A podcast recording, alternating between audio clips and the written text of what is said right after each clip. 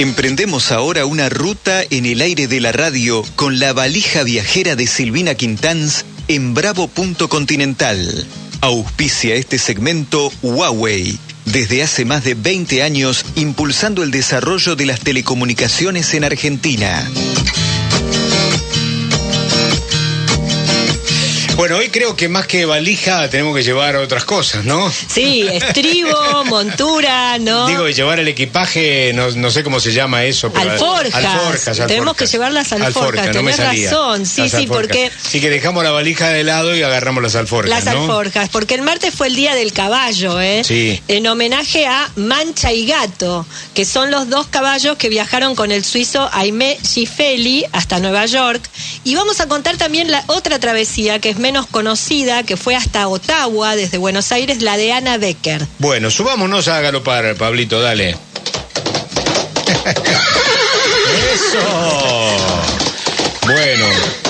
Porque hace falta ir al galope para llegar. Sí, tenemos que ir al galope, Fernando. ¿eh? ¿Vamos a ir hasta Nueva York primero? Vamos a Nueva York. Así que, bueno, el 24 de abril de 1925, para ponerte en situación, estamos en la sociedad rural argentina, ¿no?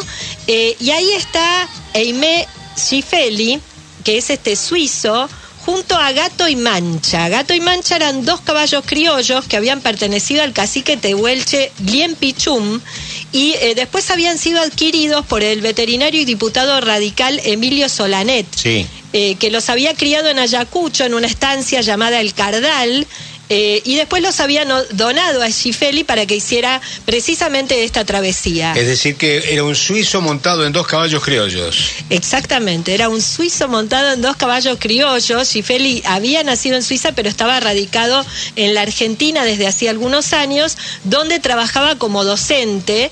Y lo que él quería era demostrar la fortaleza de los caballos criollos, que eran una raza que hacía poco que había sido aprobada, ¿no?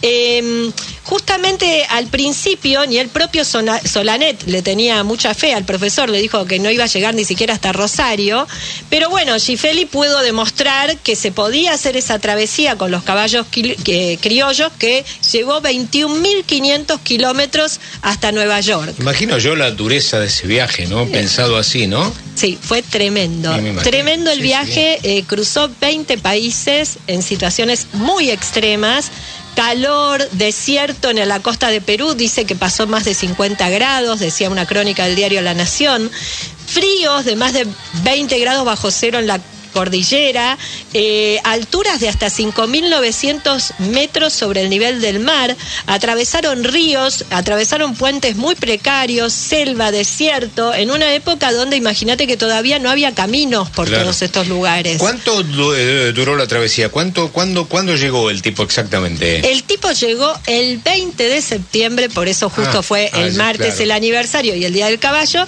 de 1928. Le llevó tres años y 149 días hacer el recorrido de Buenos Aires a Nueva York.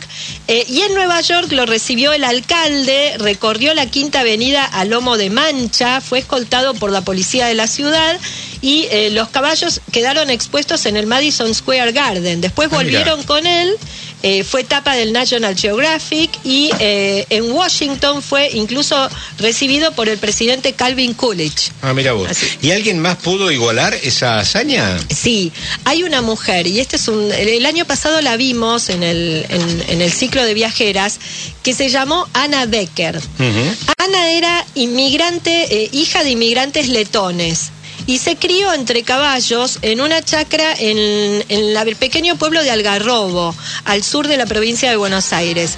Ana lo fue a ver a Gifeli, ella había escuchado sobre la hazaña de Gifeli, era más chica que él, eh, y en una conferencia que dio Gifeli se acercó al final y le contó que ella estaba planeando superar su marca y llegar hasta Ottawa, a Canadá, ¿no? Pero saliendo también de Argentina. Saliendo desde Buenos Aires. Claro. Y Ana cuenta que en ese momento Gifeli la miró con con incredulidad, pero que después le dijo que si ella lograba esa hazaña iba a superar la marca, pero además iba a ser más meritorio todavía porque se trataba de una mujer. ¿no? Claro. Y ella finalmente logra hacer el viaje. Sí, Ah. Eh, Ana sale del Congreso el primero de octubre de 1950. Habían pasado más de 20 años de la hazaña de Gifeli, pero los caballos, eh, no, los caminos, perdón, no, no, no eran mejores que cuando los había recorrido el suizo, ¿no? A ella la llamaban la gaucha rubia. Claro. Eh, y Ana consiguió el apoyo de, de Eva Perón, que le dio, le dieron dos caballos, Churrito y Príncipe. Ella atravesó condiciones muy extremas, tan extremas como las de Gifeli, altura, desierto, frío, Claro. calor, hambre, sed. Tuvo que cambiar los caballos dos veces porque los dos primeros con los que salió de acá no sobrevivieron. Y en la cordillera eh, cuenta episodios que, que fue atacada por cóndores que querían eh, tirar a los caballos eh, sobre el barranco para comérselos. En la selva colombiana las echaron las serpientes y un jaguar. Tuvieron que encender una fogata para que el jaguar se alejara. Fue robada dos veces. ¿Ella iba sola? Ella iba sola, sola, sola, sola. Sí, sí. Eh, fue robada dos veces y en un momento en Ecuador hubo un grupo de hombres que intentó violarla. Ella se escapó en la noche con sus caballos, bueno, y por suerte eh, logró esquivar el ataque. Hubo un cacique en el altiplano que le quiso proponer matrimonio y ella. ¿Qué hizo? El- con poca elegancia, dice ella, eh, rechazó el ofrecimiento y se fue por la noche eh, a oscuras con sus caballos, escapó del lugar, ¿no? Bien, ¿y llegó finalmente a Ottawa? Sí, llegó a Ottawa, fue recibida por muchos diplomáticos y presidentes durante su viaje. Llegó el 6 de julio de 1954. Es decir, casi cuatro años después. Casi cuatro años, Mirá. exactamente, tres años, nueve meses y cinco días.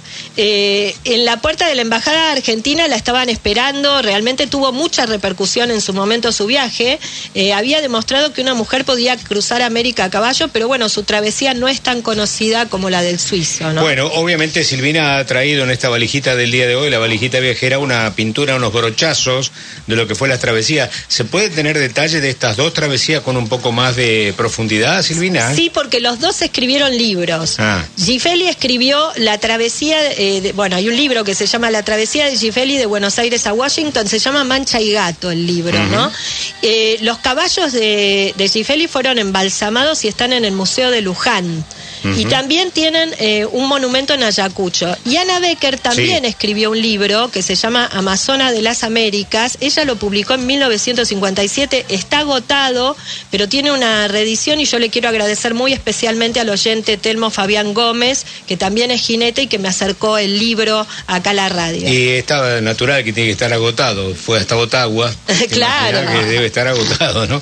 Claro. Una verdadera pavada. Bueno, bueno, vamos a despedirnos eh, con- por esta semana con Caballo que no galopa. ah, Horacio Guaraní. Horacio Guanadí y Soledad. Y Soledad. ¿eh? Así que bueno, Bien. los invitamos a. Si no pudieron escuchar completo, pueden encontrar en la, página, de la radio. de la Diorra. Perfecto. Muy bien, ahí está.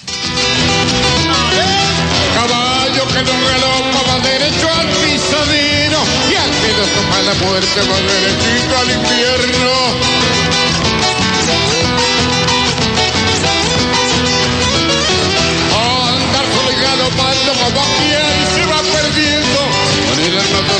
Dolorida caminito de los cerros.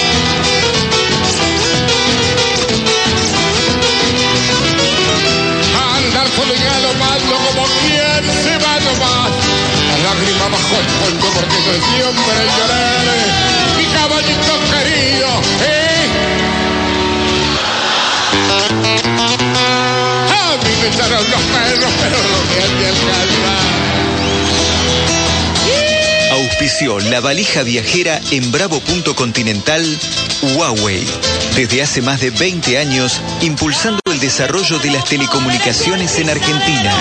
Estrella que no se noche se alumbra con el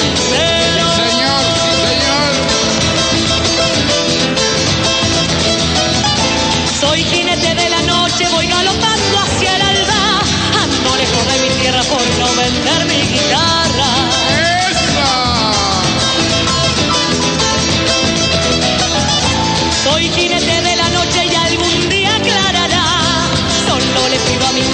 no me quiera olvidar.